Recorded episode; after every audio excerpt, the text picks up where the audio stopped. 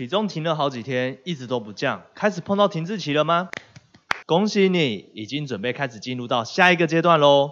欢迎来到健康城市，我是水虎，这里是一个希望透过资讯分享，让你达到健康自由、财富自由的频道。如果你在减肥的过程当中都没有碰到停滞期的话，要么你减的公斤数太少。要么你的方法是很有问题的。早期我曾经在这两集的内容当中有稍微提到过为什么会停滞期。如果你的减肥方向都没有错的话，掉的都是脂肪。理论上来说，你身体的脂肪细胞与旁边的脂肪细胞会产生空隙，对吧？因为正常的情况下，脂肪细胞是不会离开身体的，只会缩小。除非你做了医美的冻脂手术，把脂肪细胞给冻死。或是去做抽脂手术，把脂肪拿开，脂肪细胞才会离开你的身体。那产生出来的空隙，就是之前的内容中有说到的，就是结缔组织在修复、填补那块空隙喽。如果你不只是单纯的量体重、体脂，还会量身围、腰围的话，你应该或多或少会发现，有时候你的体重、体脂没有变，但是你的身形已经开始有变化喽。停滞期一般来说，每个人的状况不一样，有的人可能三五天就结束了，也有的人可能是一个月，甚至两三个月以上都有可能。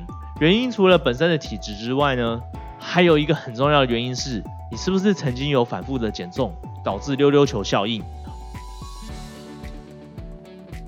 我相信绝大多数人在减肥的过程当中，一定都是自己上网找资料、找方法的，再不然就是跑去论坛、社团上发问。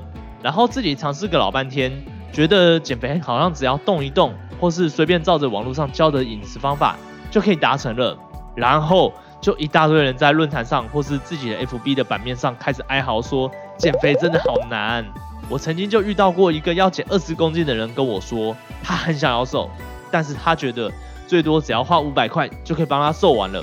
对，五百块，别说去看营养师的课程了，跑个健身房一两趟。就不值这个费用了。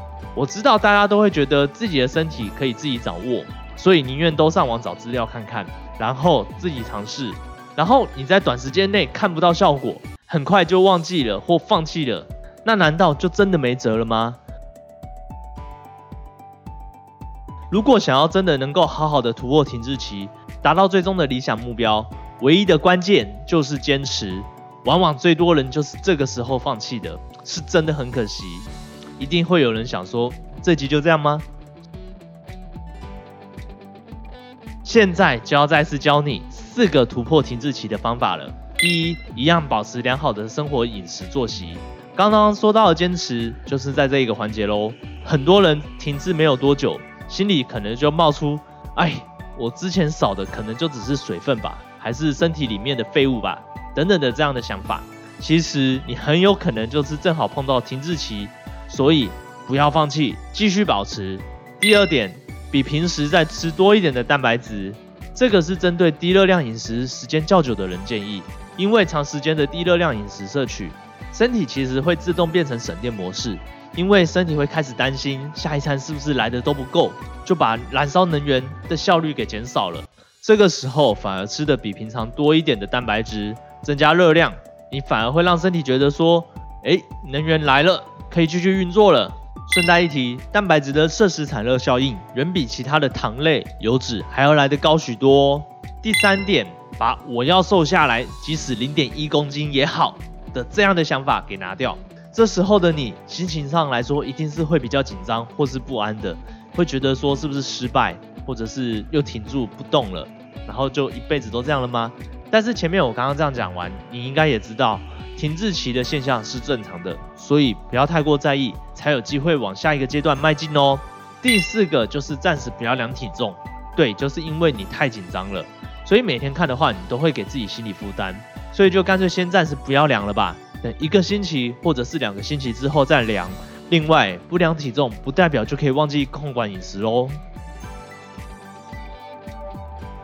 减肥的过程本身就是一件非常反人性的一件事情，一旦碰到停滞，在没有人协助或是陪伴的情况下，很容易会被认为说自己是失败了，然后就灰心的放弃了。但是没有人在减重的时候不会碰到停滞期的，坚持才会看得到结果。下次有机会会再跟你聊一下，为什么现在人会那么胖的原因。糖。如果你希望能够在减肥的过程当中，能有个人指引你方向和陪伴的话，并且让自己不要走到减肥误区的话，推荐你到下方的第一个链接点选报名，有一场限时免费的体态管理课程，极售密码。因为系统平台机制的关系，每个月只会有两百个名额参加，请尽早报名。我是水虎，恭喜你看到这边，希望你有满满的收获。最后，这个频道是一个希望透过资讯分享，让你达到健康自由、财富自由的频道。如果喜欢这集的内容的话，请记得帮我按赞、订阅、追踪、加分享。你的一个赞会是对我一个最大的鼓励。另外，如果有什么想知道的主题，也可以在底下留言让我知道哦。我们下个内容见，拜拜。